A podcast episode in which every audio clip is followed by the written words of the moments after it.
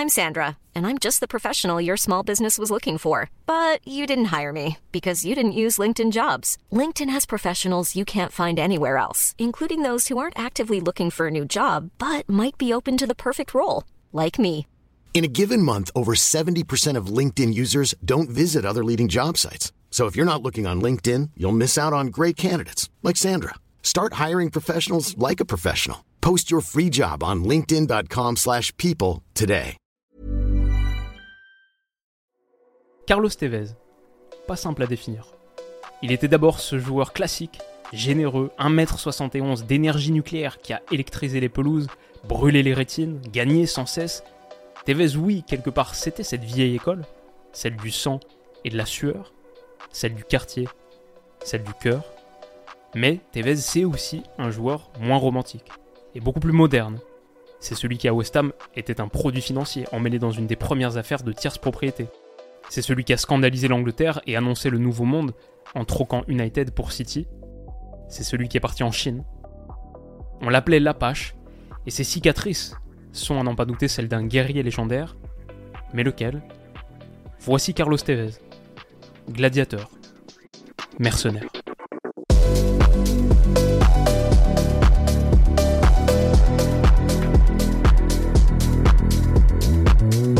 Les amis, bienvenue, j'espère que vous allez tous très bien, très très content de vous retrouver pour cette nouvelle vidéo et pour lancer aujourd'hui une nouvelle série, une série d'analyses techniques d'anciens joueurs. Quels sont les profils techniques de ces anciens joueurs et notamment d'un de mes préférés, Carlos Tevez. Ça fait tellement plaisir de revoir des images de Carlos Tevez pour faire cette vidéo. Un gars que je caractériserais, bon il y a un million de termes mais peut-être d'abord le premier qui me vient, tonique extrêmement puissant sur ses courts appuis. Comme on a dit, cette boule d'énergie qui mesurait seulement 1m71, et bah pourtant il ouvrait des kilomètres de terrain par son dynamisme. Peut-être qu'on peut commencer par ce but légendaire qu'il a marqué avec la Juve, qui était nominé au prix Pushkas 2015. Si vous l'avez jamais vu, je vous laisse d'abord le regarder.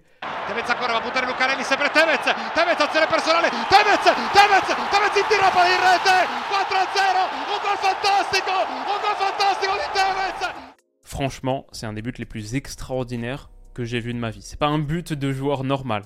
Et en plus, c'est une belle synthèse des attributs de Tevez. Donc on va commencer peut-être la première chose, la force motrice incroyable de ce petit gabarit. Je sais pas si on se rend compte vraiment de ce qu'il faut dans les jambes et dans le haut du corps au départ de l'action pour prendre la première impulsion sur un défenseur qui pourtant fait faute sur lui.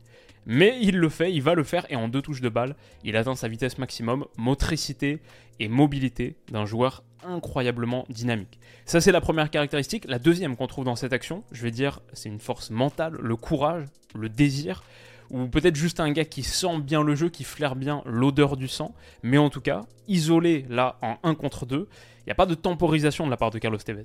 Il fait la course la plus directe possible pour aller tuer. Cette prise de décision, voilà, le foot c'est la qualité technique, physique, athlétique, mais aussi simplement bah, prendre les bonnes décisions. Cette décision-là, pas n'importe qui la prend. Troisième point, bien sûr, la conduite de balle, la qualité de dribble, la finesse technique en général. Je veux dire, ce petit double contact, grand pont à pleine vitesse, c'est un geste lui aussi qui est pas commun, qui sent un peu le football des potreros de Buenos Aires, les quartiers vagues, les terrains vagues de Buenos Aires. Et puis la quatrième dimension de son jeu que cette action met en lumière, la finition. Je crois qu'il faut pas mal de calme et de lucidité au bout d'une course de 50, 60, 70 mètres pour poser le gardien sur ses talons comme ça et finir d'un plat du pied tranquille. Tevez, faut le rappeler, 1m71, c'est pas vraiment un 9 pur pointe, il a rarement joué seule pointe de sa carrière. Peut-être au mieux, il était faux 9, second attaquant, il a souvent fait ailier, milieu offensif. Pourtant, il finit à 321 buts en carrière, il a fait des saisons à 29, 23, 17 buts à City, 21, puis 29 à la Juve, la saison justement de ce but contre Parme. Voilà, Tevez, il a énormément planté parce que c'était un super finisseur. Depuis toute une variété d'angles, il était une menace. Parfois en rentrant depuis le côté gauche avec des feintes de frappe, un peu comme une version droitière d'Ariane Robben. Parfois à la réception de centre, où il était capable de gestes un peu zlatanesques, comme là pour battre Van der Sar. Mais juste dans l'ensemble, très bonne lecture des situations dans la surface, très bonne anticipation des centres, souvent à la réception pour aller planter une reprise, de la tête aussi, où il était surprenamment aérien pour un gars aussi court. Il a toujours eu les deux pieds, dès l'âge de 20 ans, on le voit marquer des buts comme ça avec l'Argentine de Bielsa aux Jeux Olympiques 2004. Franchement, ce gars c'était un danger permanent dans la surface, et peut-être encore pire, en dehors. On en a déjà parlé un peu, mais Tevez, je ne veux pas dire avant tout parce que c'était un offensif hyper complet, mais Tevez c'était aussi, c'est clair, une puissance de frappe bluffante. Je comprends toujours pas, à vrai dire, comment un gars d'un mètre 71 peut générer autant de force, aussi régulièrement. Je dirais qu'il y a un peu de Raja Nainggolan en lui, mais Nainggolan c'était 1m76, et même si Nainggolan il avait une portée hors norme, je suis même pas sûr qu'il avait vraiment plus de puissance pure que Tevez. En vrai, cette frappe brutale à l'arrêt comme ça, il n'y en a pas beaucoup qui peuvent le faire. Un gars qui déclenche des missiles de ce type, pour moi c'est juste un cran en dessous de la catégorie euh, Hulk, Sedorf, de gars qui étaient aussi bien plus grands que lui, 6 à 9 cm plus grand que Tevez. En plus, cette frappe lourde, Tevez pouvait y mettre un paquet d'effets. Ce coup franc contre Stoke, là, c'est un peu n'importe quoi. On n'en voit pas souvent des buts comme ça. Et d'ailleurs, dans l'ensemble, il était un très bon tireur de coups de pied arrêté. Parce qu'il avait autre chose que la pure puissance. Il pouvait aussi placer, brosser. Voilà. Je pense qu'on a bien montré quelque chose qui me tenait à cœur.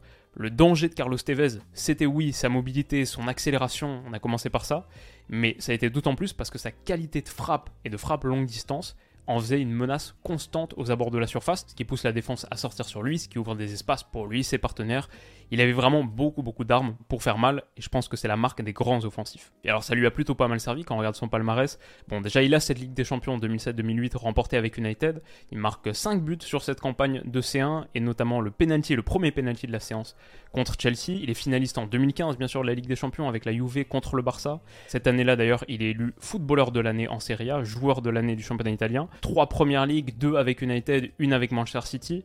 Il y a un Golden Boot de première ligue 2010-2011 qui partage avec Berbatov cette année-là. À 19 ans, il remporte la Libertadores avec Boca Juniors et il est élu MVP de la compétition, MVP du tournoi. Cinq championnats argentins remportés avec Boca, dont un qui a gagné grâce à son but à la dernière journée et une célébration légendaire. Il est aussi quoi médaillé d'or olympique 2004 et meilleur buteur du tournoi. C'est le sportif argentin de l'année cette année-là. Voilà, dans l'ensemble, un gars qui a bien rempli son étagère à trophées, qui a gagné à peu près partout où il est passé. Belle carrière, beau palmarès. Alors après, il y a pas mal de choses à dire sur Tevez et sur ce qu'il symbolise. Ce morceau d'histoire de foot moderne tournant des années 2010. Bon, par exemple, il est le premier gars à passer d'United à City au 21e siècle, ce qui est un changement, une transformation radicale du football anglais. On en parle beaucoup encore aujourd'hui, c'est ce panneau, la mythique affiché dans la ville de Manchester. Bon, c'est un symbole de ce temps. C'est un gars qui a été aussi au centre de euh, pas mal de conflits avec ses entraîneurs, de dramas parfois avec ses partenaires, quand il refuse d'entrer en jeu contre le Bayern en phase de groupe de Ligue des Champions en 2011-2012, parce qu'il est vexé d'avoir été mis sur le banc par Mancini. À bien des égards, Carlos Tevez, il est un peu un symbole d'une trempe de joueurs, les mercenaires sud-américains de l'époque. Il n'était pas brésilien, mais pourtant il a emprunté des trajectoires de carrière qui fait penser à certains Brésiliens, sans attachement aucun au prestige historique d'un club comme United. Il signe à City, le City émergent nouveau riche, pareil quand il va en Chine. C'était ce mercenaire sud-américain, mais aussi, pas que mercenaire, combattant parce qu'aussi gladiateur, comme on l'a dit en intro, qui trichait pas sur le terrain, et un gars qui jouait avec le cœur, un vrai soldat de Boca. Il l'a dit en 2013, je prendrai ma retraite avec Boca Juniors. Il l'a fait, c'était son plus grand souhait, il l'a accompli. Il a laissé des sentiments contrastés dans certains endroits, à Manchester bien sûr, mais il est adoré à Buenos Aires, en tout cas du côté de Boca Juniors. Il est adoré à Londres, en tout cas du côté de West Ham. Il est adoré à la Juve. Donc voilà, il y aurait encore quantité de choses à dire sur l'histoire de Carlos Tevez, mais si on reste sur ce qui m'intéresse aujourd'hui, le joueur qu'il était, bah, je dirais dans l'ensemble un sacré joueur dont on parle pas assez aujourd'hui. Et peut-être un gars, voilà, j'ai fait cette image, peut-être un gars un peu entre Franck Ribéry et Luis Suarez. Il avait un peu de Ribéry en lui, pas juste les cicatrices, mais euh, la forte mobilité malgré le petit gabarit, très très gros dynamisme, tonicité, capacité de dribble. Et puis un peu de Luis Suarez pour euh, la qualité de finition, super buteur, notamment de l'extérieur de la surface. Comme pour ces deux gars-là aussi, quelques euh, frasques, déboires en dehors des terrains, extra sportivement pas les plus faciles à manager, mais parce que très gros tempérament, très gros caractère, trois gars prêts à mourir sur le terrain. Euh, je les prends les trois dans mon équipe demain sans hésitation. Quand on regarde le 4-4-2 de la Juve, celui qui va en finale de Ligue des Champions 2015 contre le Barça, euh, sacré sacré équipe. Ce quatuor, la Pogba, Arturo Vidal, Marquisio, Pirlo, encore aujourd'hui un des milieux les plus spectaculaires que j'ai vu au 21e siècle. Pourtant, moi, je vois ces deux saisons de Carlos Tevez. Je pense qu'il était le meilleur joueur du 11, le plus important. Kellini l'a dit, Tevez pour un défenseur, c'est un cauchemar. Il se jette constamment sur toi, il t'épuise psychologiquement. C'est un joueur de classe mondiale, mais il travaille comme une mule. Et c'est aussi ce que je vois quand je regarde United, les joueurs de grande classe qu'il y a eu à United, bien sûr Cristiano Ronaldo, euh, Nani, Berbatov, sur la qualité technique, la finesse euh, des délices télévisuels. Mais il y avait aussi, au-delà de ces joueurs de pure classe, il y avait aussi bon, des joueurs avec une grande, grande classe technique, mais des agresseurs, euh, Rooney, Jisung Park et donc Carlos Tevez. Et c'est ça le foot. La qualité technique, la classe, euh, le danger avec ballon. Mais les grandes équipes, sur leur secteur offensif, elles équilibrent ça. Il y a la qualité technique, mais il y a aussi l'agressivité. La classe de ces grands joueurs, elle est alimentée par une forme de rage. Cette grande attaque, elle est constamment dangereuse avec ballon, toujours en colère, sans Et Tevez, un joueur comme Tevez, un grand joueur comme Tevez, il apportait les deux en même temps.